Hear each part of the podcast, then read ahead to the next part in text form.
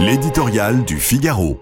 Malentendu transatlantique par Philippe Gély. Emmanuel Macron a ça dans le sang, se frotter aux dirigeants du monde, leur parler en égal, chercher à les convaincre sans craindre de leur résister, cela lui est naturel depuis ses premiers pas sur la scène internationale. Ce jeune président de 44 ans est habité par la conscience aiguë de représenter un pays qui compte, euh, sinon par sa seule puissance économique et militaire, en tout cas par son histoire et son rayonnement. À cela euh, s'ajoute l'immense confiance en soi du chef de l'État qui le pousse à se mettre en avant, à prendre des initiatives, à intercéder pour toujours être en pointe sur les crises et les grands enjeux planétaires, un trait qui nourrit autant d'admiration que d'agacement chez les Français. On l'a vu à l'œuvre auprès de Donald Trump dans une sorte de mano à mano viril et faussement amical qui n'a pas empêché l'ancien président américain de déclarer une guerre commerciale à l'Europe. On l'a vu avec Vladimir Poutine à Moscou, euh, où les missions diplomatiques et le tutoiement n'ont pas comblé la distance ni fait dévier le cours de la catastrophe en Ukraine.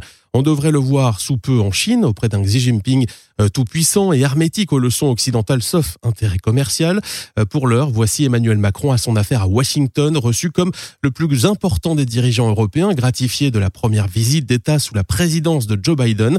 Cela marque la place qu'occupe aujourd'hui la France dans la relation transatlantique, alors que le Royaume-Uni est sorti de l'UE et que l'Allemagne peine à se libérer de sa dépendance envers la Russie et la Chine. Le locataire de l'Élysée y voit aussi une responsabilité, celle de parler au nom de l'Europe, qui estime payer au prix fort l'impact économique des sanctions contre la Russie et accuse les États-Unis de manquer de solidarité. Loin d'envisager des concessions, la Maison-Blanche réfute avec une pointe d'indignation le soupçon qu'elle tirerait avantage du conflit en Ukraine, soulignant au contraire l'ampleur de son engagement et demandant aux Européens de rehausser leur aide. C'est le malentendu transatlantique que Vladimir Poutine attendait depuis des mois, une nouvelle épreuve pour la capacité d'influence du président Macron.